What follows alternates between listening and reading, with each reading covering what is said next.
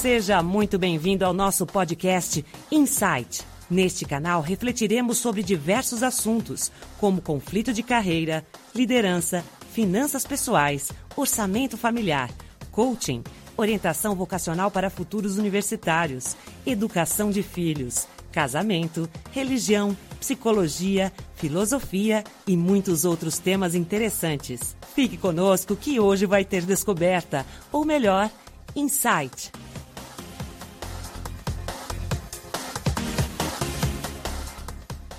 Olá a todos, sejam muito bem-vindos ao podcast Insight. Eu sou Robson Profeta e hoje falaremos sobre o tema Você nasceu para ser um empreendedor? Antes de mais nada, eu gostaria de agradecer muito a todos os e-mails, ligações. É realmente muito gratificante ter um trabalho reconhecido. Mais uma vez, obrigado. Espero que o bate-papo de hoje seja útil e lhe traga novas descobertas. Aliás, insight. E aí, você nasceu para ser um empreendedor? Um dos maiores desafios de quem quer montar uma empresa é realizar um orçamento financeiro e entender que parte desse orçamento deve ser dedicado para o que chamamos de capital de giro, ou seja, aquele valor de reserva necessário para fazer a operação girar enquanto a empresa está em fase pré-operacional. Explico.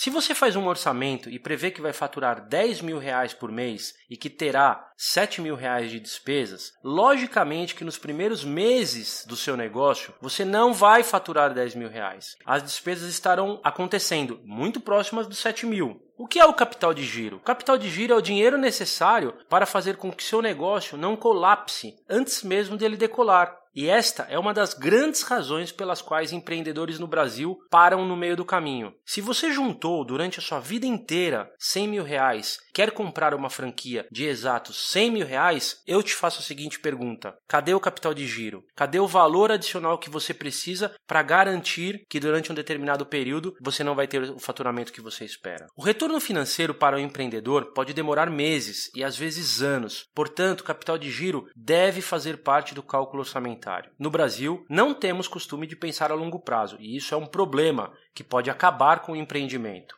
É aconselhável que o empreendedor estude o negócio profundamente e monte um orçamento realista, conservador, tangível, sem projeções agressivas, artificiais ou mesmo intangíveis. O conservadorismo no momento do plano de negócio é sempre muito bem-vindo. Não é simplesmente estipular uma meta e pensar que o objetivo vai ser cumprido sem trabalho extra. Por isso, é ideal também projetar contingências do negócio ao longo do caminho. Claro que empreender é um risco e o empreendedor deve buscar sempre por novas novas oportunidades e correr sim os riscos. Para o empreendedor, é preciso pensar em três grandes pilares do negócio. O primeiro pilar é o comercial. Como você vende o seu produto? Quem vende o seu produto? Aonde você vende o seu produto? Qual é o preço do seu produto? Quem é a concorrência? Meu produto tem sazonalidade? Como estou divulgando ele no mercado? Um outro pilar é o financeiro. Tenha um orçamento conservador te guiando. Analise se algum produto traz margem negativa e se pergunte por que que esse produto ainda permanece na linha. Essa permanência na linha pode ser uma estratégia da área comercial. Controle seus custos e aproveite o momento para aprimorar seus processos internos.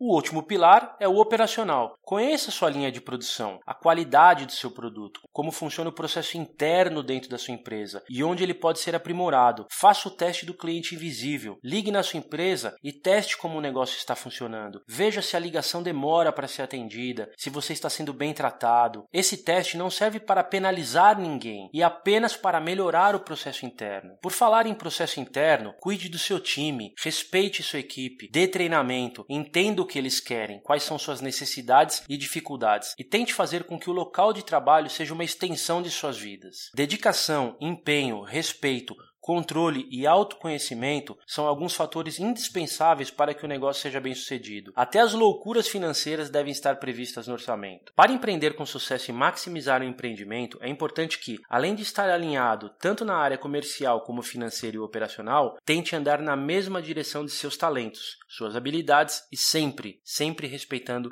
os seus valores. Um forte abraço e até o próximo episódio.